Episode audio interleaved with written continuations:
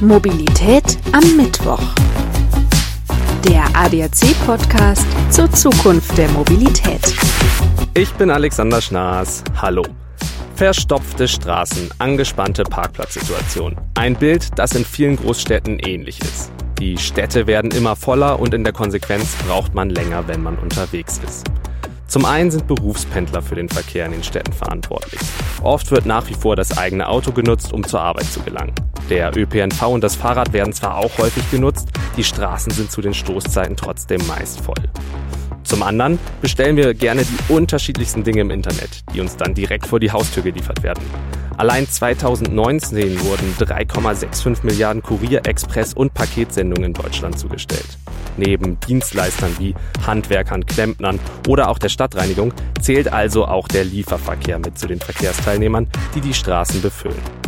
Fakt ist, die Verkehrsbelastung in deutschen Städten hat einen Einfluss auf die Lebensqualität und die Umweltbelastung. Sie muss also reduziert werden. Doch wo fängt man an?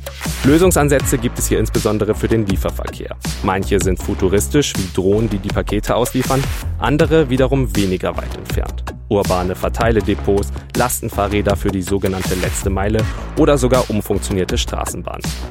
Über letztgenanntes Konzept möchte ich heute sprechen und dafür begrüße ich Herrn Professor Dr. Kai Oliver Schocke. Er ist Professor für Logistik und Produktionsmanagement an der Frankfurt University of Applied Sciences. Hallo Herr Schocke, schön, dass Sie heute mein Gast sind. Hallo, ich grüße Sie.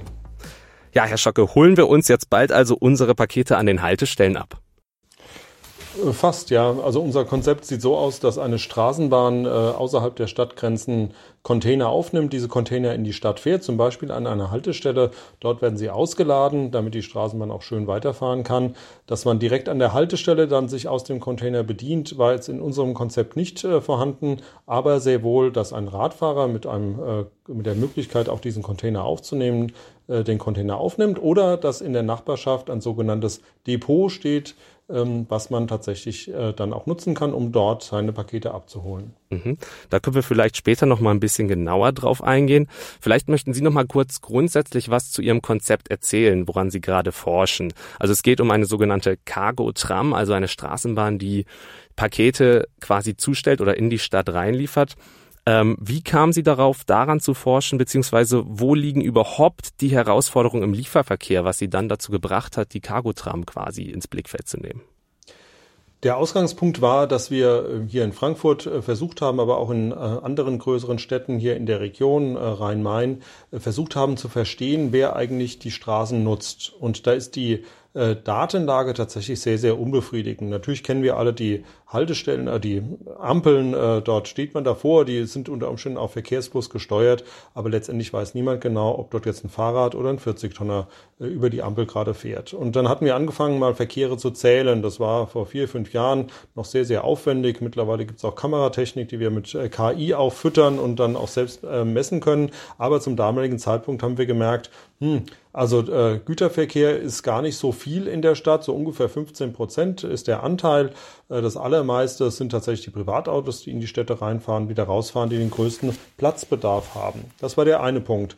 Und dann haben wir uns überlegt, hm, wer ist denn so ein äh, Hauptnutzer im gewerblichen Verkehr? Das waren die Paketdienstleister. Das sind ja fünf große, ähm, mit denen man auch sehr gut äh, kooperieren kann. Wir sind viele Fahrten mitgefahren und haben dann gemerkt, hm, diese, Fahr äh, diese Paketfahrer, die stehen die meiste Zeit. Die stehen über 80 Prozent äh, ihres, äh, ihrer Arbeitszeit an jedem Tag irgendwo rum, weil sie dann die Pakete uns nach Hause bringen. Und das führte dann dazu, dass wir uns überlegt haben, welchen Verkehrsträger könnte man da nehmen, die Stauzonen zu umfahren, die sich morgens und abends in den Städten oder vor den Städten bilden. Ähm, und das ist nun mal die Schiene. Jetzt mit der Eisenbahn tatsächlich das Ganze zu nutzen, ist jetzt nicht ganz so optimal. Da äh, fehlt auch ein bisschen die Infrastruktur. Aber ein anderes Mittel, äh, in die Städte reinzufahren, sind die Straßenbahnen. In Frankfurt gibt es eine, in Darmstadt gibt es eine, äh, natürlich auch in München und in vielen anderen Städten. Und diese Straßenbahnen haben tatsächlich Kapazität, in den Nebenlastzeiten in die Städte reinzufahren. Und das war der Ansatz für unsere äh, Straßenbahn, Lastenstraßenbahn, wir haben es Last Mile Tram genannt, aber Güterstraßenbahn ist vielleicht der richtige allgemeine Begriff. Mhm. Das bedeutet, wie Sie es gerade gesagt haben, also der Lieferverkehr, der steht die meiste Zeit, sorgt dann gar nicht für den großen Verkehr auf den Straßen, beziehungsweise wenn er dafür sorgt, dann wahrscheinlich eher äh, bei der Fahrt in die Stadt hinein. Die äh, Lieferverkehre stehen genauso im Stau wie auch die Privatfahrzeuge, ähm, die in die Stadt morgens reinfahren wollen. Es ist so, äh, dieses System der Pakete ist so angelegt, ähm, dass äh, abends die Pakete zum Beispiel in Frankfurt alle eingesammelt werden, dann werden sie sortiert und dann fährt ein LKW los, zum Beispiel nach München. Äh, der ist dann am frühen Morgen in München in, in dem dortigen Depot, dort wird es wieder sortiert und im Laufe des äh, Vormittags, also 7, 8, 9 Uhr, werden die Paketfahrzeuge, die wir alle kennen, die zu uns nach Hause kommen, beladen und können dann losfahren. Und das ist genau die Zeit, 7, 8, 9 Uhr, in denen auch die Staus vor den Städten bestehen. Und das ist das Problem, was wir jetzt gerade lösten mit der Lastenstraßenbahn. Mhm. Wir haben im Rahmen des Podcasts auch schon öfter über die, über die Nutzung von vorhandener Infrastruktur gesprochen, gerade in Bezug auf die Zukunftsmobilität, ähm, was natürlich auch wahnsinnig praktisch ist, um äh, CO2 einzusparen. Also das neue Konzept oder das Konzept, an dem Sie forschen, diese Gütertransportbahn, ähm, würde dann natürlich auch dafür sorgen, dass weniger Verkehr auf den Straßen durch Verbrennerautos ist, sondern gleichzeitig eben mehr wieder auf die Schiene verlagert wird. Definitiv. Äh, Sie sprechen einen ganz wichtigen Punkt an, weil ein weiterer Anlass unserer Forschung war, dass zum Beispiel Frankfurt oder auch wieder in Hessen, äh, Darmstadt und Wiesbaden, dass diese Städte vom Dieselfahrverbot bedroht waren. Das heißt, die Emissionen an den Messpunkten waren deutlich zu hoch. Und auch da kamen wir dazu, wir können emissionsarm in die Stadt reinfahren. Wir haben jetzt mit unserem Konzept ähm, äh, dafür gesorgt, dass zwischen 50 und 60 Prozent der CO2-Emissionen tatsächlich reduziert werden können.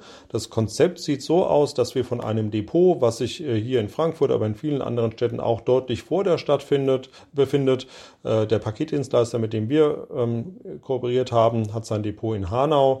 Das ist ungefähr 30 Kilometer östlich von Frankfurt. Von diesem Depot fährt heute ein Sprinter, ein Dieselsprinter in der Regel oder ein Konkurrenzmodell eines anderen Anbieters ähm, in die Stadt rein äh, liefert dort die Pakete aus und fährt abends zurück. Und unser Konzept sieht so äh, aus, dass wir tatsächlich einen größeren LKW, zum Beispiel einen 12-Tonner LKW oder vielleicht auch einen Sattelzug, ähm, an die Wendeschleife einer Straßenbahn fahren lassen. Dort wird das ausgeladen. Das heißt, wir hätten nur einen großen Transport für viele äh, tausend Pakete. Dann wird es in die Straßenbahn übergeben und ähm, an den Straßenbahn, Straßenbahnhaltestellen, wo tatsächlich der Container übergeben wird, dort stehen elektrische Lastenfahrräder, die das Ganze ausfahren. Kommen wir mal auf die Straßenbahn zu sprechen. Die würden die Ware transportieren. Wären das klassische Personenstraßenbahnen, also quasi in Form einer Hybridstraßenbahn, dass gleichzeitig auch Personen damit transportiert werden und die Ware? Oder wären das extra eigens konzipierte Bahnen, die nur die Ware transportieren? Es sind in der Tat ähm, separate Güterstraßenbahnen, die sind nicht zwingend äh, äh, speziell konstruiert. Unser jetziges Konzept sieht vor, dass wir ältere Straßenbahnwagen umbauen, damit sie ertüchtigt werden können für den Gütertransport. Ähm, das ist die eine Aussage. Die äh, es sprechen zwei Gründe gegen diese Hybrid-Variante.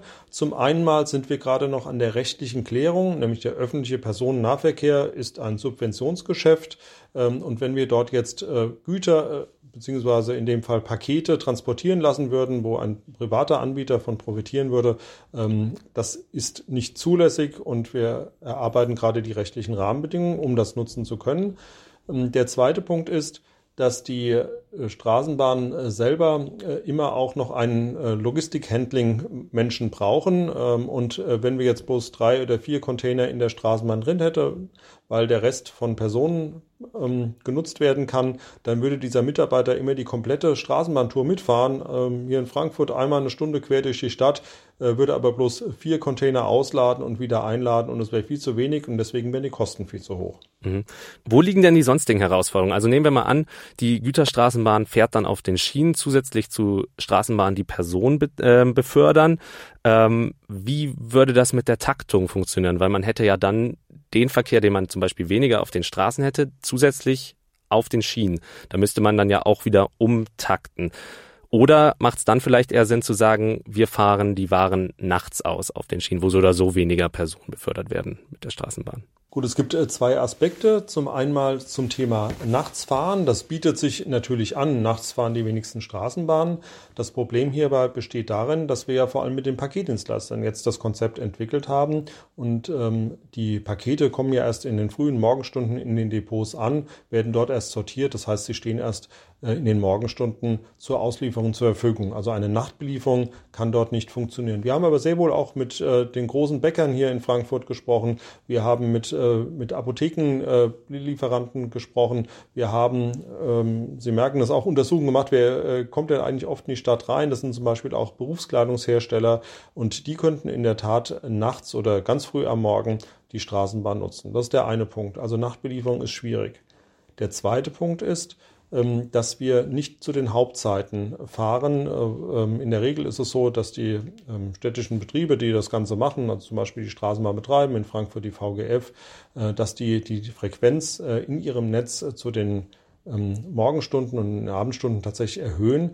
Dort fahren wir nicht, sondern wir fahren außerhalb dieser Hauptnutzungszeiten in den Nebennutzungszeiten, zum Beispiel zwischen 9 und 12 und am mittleren Nachmittag und fahren dann einzelne Container aus. Das heißt, ein ganz wichtiger Punkt ist, dass wir Container nutzen.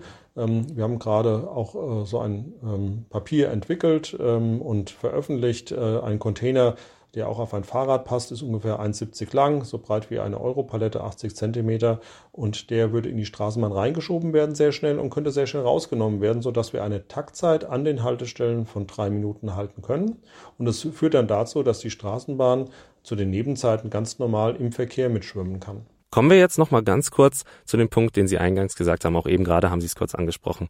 Ähm, wie kommen die Pakete von der Bahn zum Konsumenten? Sie haben das Lastenrad genannt beispielsweise oder aber auch zentrale Depots, wo die Pakete zwischengelagert werden. Macht es auch Sinn, zum Beispiel ähm, Depots an den Haltestellen quasi aufzubauen, wo man sich dann wie jetzt zum Beispiel auch bei, es gibt ja verschiedene Packstationen, wo man sich sein Paket schon abholen kann und dann sagt man, okay, an diesem Hotspot da ist wahnsinnig viel ähm, Pendelverkehr, da kann man sich dann auch sein Paket mit abholen. Welches Konzept bietet sich hier am besten an? Äh, die Wahrheit äh, besteht leider darin, dass es kein optimales, äh, einzigartiges Konzept gibt, was auf alle Situationen angewendet werden kann. Deswegen werden wir immer eine Mischung haben von verschiedenen Konzepten. Es gibt in Hamburg hervorragende Konzepte, so Knotenpunkte tatsächlich zu nutzen. Dort kommt die S-Bahn an, die U-Bahn, es fahren Busse ähm, dort äh, kann man äh, äh, Carsharing-Autos mieten, Fahrräder mieten und unter anderem auch äh, Pakete abholen. Das äh, finde ich sehr, sehr gut geeignet. Das sind Punkte, wo viele Menschen äh, den Tag über vorbeikommen und sich ihr Paket mitnehmen können. Also solche Depots, das ist das eine. Das zweite ist, dass in der Belieferung nach Hause in verschiedenen Untersuchungen, nicht nur von uns in Frankfurt, sondern auch von anderen Wissenschaftlern, immer wieder der große Kostenvorteil ähm, von elektrischen Lastenrädern herausgestellt wird. Das sind nicht die Lastenräder, die wir, die wir kennen, die Zweiräder, sondern das sind große professionelle Dreiräder, die diesen Container von 1,70 Meter mal 80 Zentimeter und hoch ist er auch nochmal 1,70 ungefähr, äh, tatsächlich aufnehmen können. Das sind eher kleine, kleine Autos, die aber tatsächlich mit den Füßen, mit Pedalen äh, bewegt werden. Und diese Fahrräder sind ähm, extrem kostengünstig äh, im Vergleich zu der herkömmlichen Belieferung. Und deswegen glauben wir, dass sich diese Fahrräder nach und nach umsetzen werden, durchsetzen werden. Das ist etwas, ähm, was es auch in vielen Städten schon gibt. Und in Kombination mit der Lastenstraßenbahn führt es dann dazu, dass diese Container just in time, also genau dann gebracht werden können an die Haltestelle, wo dieses Fahrrad wartet. Neutrale Depots, das ist der dritte äh, Punkt, sind ähm, ganz grundsätzlich auch geeignet. Auch dazu haben wir Untersuchungen durchgeführt. Die Zahlungsbereitschaft zum Beispiel für die Nutzung eines solchen Abholpunktes, aber auch Ablieferungspunkte, also wenn wir eine Retoure zum Beispiel haben, äh, diese Zahlungsbereitschaft haben wir ermittelt. Die beträgt ungefähr 75 Cent äh, äh, für ein Paket. Ähm, und das ist der Preis, den Menschen bereit sind zu zahlen für diesen sicheren äh, Ablage- und Abholpunkt. Äh, und da sind wir jetzt wiederum in Diskussion, ob wir das ganz neutral tatsächlich anbieten können. Ähm, und zwar neutral heißt über mehrere Paketdienstleister hinweg und haben gerade äh, unlängst ein entsprechendes Gespräch geführt. Mhm. Ja, wie wir sehen, ähm, sorgt so eine Cargotram dafür, CO2 einzusparen, eventuell die Straßen freier zu machen, dass dort wieder der Verkehr besser fließt. Herr Schocke, vielen Dank, dass Sie uns einen Einblick in Ihr Projekt gegeben haben. Jetzt am Ende der Episode würde ich Ihnen gerne noch fünf verschiedene Fragen stellen, um einen kleinen Einblick in Ihr persönliches Mobilitätsleben zu bekommen. Selbstverständlich, gerne. fange ich direkt mit der ersten Frage an. Würden Sie sich in ein autonomes Auto setzen? Grundsätzlich würde ich das machen. Ich würde allerdings einen äh, deutschen Hersteller äh, einem amerikanischen Hersteller äh, vorziehen, weil ich da sicher bin, dass tatsächlich alle qualitätssichernden Maßnahmen auch eingehalten werden und dass das autonome Fahren in solchen Fahrzeugen tatsächlich auch äh, gut funktionieren würde. Mhm. Was war Ihr prägendstes Mobilitätserlebnis?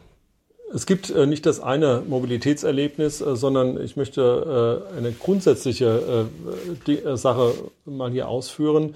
Ähm, ich bin Beamter des Landes Hessen und das Land Hessen bezahlt seit äh, mittlerweile drei Jahren allen Landesangestellten ein Hessenticket. Das heißt, ich kann tatsächlich in ganz Hessen ähm, nicht die ICEs, aber die normalen, den normalen ÖPNV und auch die Regionalzüge zum Beispiel nutzen. Und das hat tatsächlich zu einem massiven, zu, äh, zu einer massiven Veränderung meines Mobilitätsverhaltens äh, gesorgt. Das heißt, ich habe Hessen viel besser kennengelernt, aber wir nutzen auch als Familie erheblich seltener das Auto, weil tatsächlich das Ticket schon bezahlt ist und dann nutzt man es auch. Mhm. Das heißt, Sie haben da wahrscheinlich auch schon ein paar Wochenendsausflüge machen können mit dem Ticket. Was ist so Ihr liebster Spot in Hessen? Äh, Hessen hat natürlich sehr, sehr viele schöne Städte, aber wir haben tatsächlich die ganzen äh, mittleren Kommunen, also Gießen, Marburg, Kassel, ähm, sehr viel besser kennengelernt. Ich wohne in, in, Darmstadt in Südhessen und wir waren dort, meine Frau ist auch äh, Landesangestellte, wir waren mit unseren Tickets dort. Das hätten wir ohne dieses Ticket tatsächlich nicht gemacht. Sollten Städte autofrei werden? Es gab äh, in meiner Jugend zu Beginn der 70er Jahre immer wieder Diskussionen, ob Fußgängerzonen in Städten eingerichtet werden sollen. Äh, damals gab es, so hatte ich das wahrgenommen, über meine Eltern einen großen Aufschrei in der, äh, von Seiten der mhm. Geschäftsinhaber, die sagten, ähm, wenn jetzt äh, die Autos nicht mehr vor der Tür parken, dann geht, unser Laden kaputt. Ähm, das hat sich äh, nicht als wahr mhm. herausgestellt. Mhm. Dementsprechend glaube ich, dass die Städte lebenswerter sind, wenn äh, nicht so viele Autos rumfahren. Und wir brauchen diese lebenswerten, äh, belebten Städte, gerade jetzt in den Corona-Zeiten, umso mehr. Also wir müssen Lust haben, in die Stadt zu gehen. Und wenn das Ganze autofrei erfolgen kann, dann ist das sicherlich ein wichtiger Baustein. Glauben Sie, dass wir Flugtaxis noch erleben werden? Äh, da bin ich äh, ziemlich äh, sicher überzeugt. Es gibt ja gerade hier in Deutschland verschiedene Initiativen, die also auch große, ich nenne es jetzt mal Drohnen, tatsächlich äh, gerade äh, als Versuch äh, starten. Wir selbst sind mit kleinen Drohnen Pakete ausgeflogen und das hat schon sehr, sehr gut und auch mit der hohen Zuverlässigkeit funktioniert. Deswegen glaube ich, dass wir Flugtaxis erleben werden. Ähm, und zwar äh, auch äh, durchaus mit Elektroantrieben zum Beispiel. Also jetzt kein, so wie ein Hubschrauber, ähm, irgendeine Turbine ähm, obendrauf auf dem Dach oder wo auch immer, sondern tatsächlich als ein relativ nachhaltiges Mittel, um von A nach B zu kommen. Mhm. Und die letzte Frage wäre, was ist die meistgenutzte Mobilitäts-App auf Ihrem Handy? Ja, das, äh, die Frage muss ich tatsächlich zweigeteilt beantworten. Es ist ja gerade Corona-Zeit, das heißt, äh, ich darf auch als Landesbeamter gar nicht mehr reisen ähm, und ähm, dementsprechend beschränke ich mich aktuell auf die App des lokalen Verkehrsverbundes, des Rhein-Main-Verkehrsverbundes. In normalen Zeiten reise ich sehr, sehr viel mit der Bahn. Von Frankfurt aus ist alles praktisch in vier Stunden erreichbar, von München über Zürich, Paris äh, bis Hamburg, Berlin. Und ich fahre also viel Bahn und deswegen ist in normalen Zeiten die Bahn-App tatsächlich das Mittel der Wahl ähm, und meine meistgenutzte Mobilitäts-App. Ja, Herr Schocker, an dieser Stelle nochmal vielen Dank für Ihre Zeit. Ich wünsche Ihnen für Ihre weitere Forschung alles Gute und nur das Beste. Vielen herzlichen Dank für die Möglichkeit, hier zu sprechen. Das war Mobilität am Mittwoch, der ADAC-Podcast zur Zukunftsmobilität. Alle 14 Tage überall frisch, wo es Podcasts gibt. Ich bin Alexander Schnaas. Bis dahin, ciao.